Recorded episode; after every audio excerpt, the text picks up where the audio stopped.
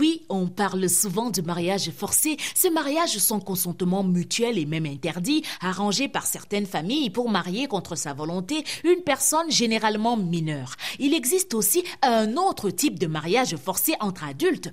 C'est un mariage au forcing, où ce ne sont plus les familles qui imposent le mariage, mais plutôt la conjointe qui impose au prétendant qui fait le premier pas vers elle de faire ce pas vers sa famille. Mon frère, laisse-moi ta poésie là. Je n'écoute plus vos choses-là.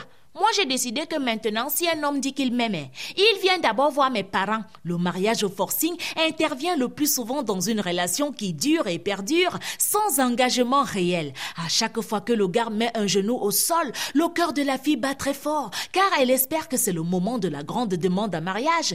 Mais elle est à chaque fois déçue qu'il se baisse juste pour ramasser un objet banal tombé au sol. Lorsqu'il met la main dans la poche, elle espère secrètement que ce n'est pas pour prendre de l'argent frissonne de bonheur en voyant la forme métallique ronde qui ressort. Son corps tremble parce qu'elle espère que c'est une bague de fiançailles, mais c'est plutôt un écrou oublié dans sa poche lorsqu'il dépannait une voiture au garage.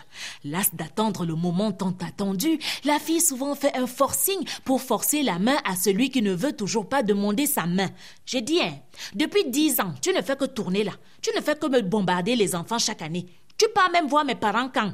Pour décider le gars à se décider, la stratégie pour un mariage forcing consiste parfois à prendre ses clics et ses claques et rentrer dans sa famille. Ainsi, si le mec tient à elle, il reviendra la chercher chez ses parents, non pas tout seul, mais avec ses parents à lui, et la fille ne repartira avec lui que la promesse d'un mariage pris sous le du serment devant parents et peut-être même la date du mariage fixée.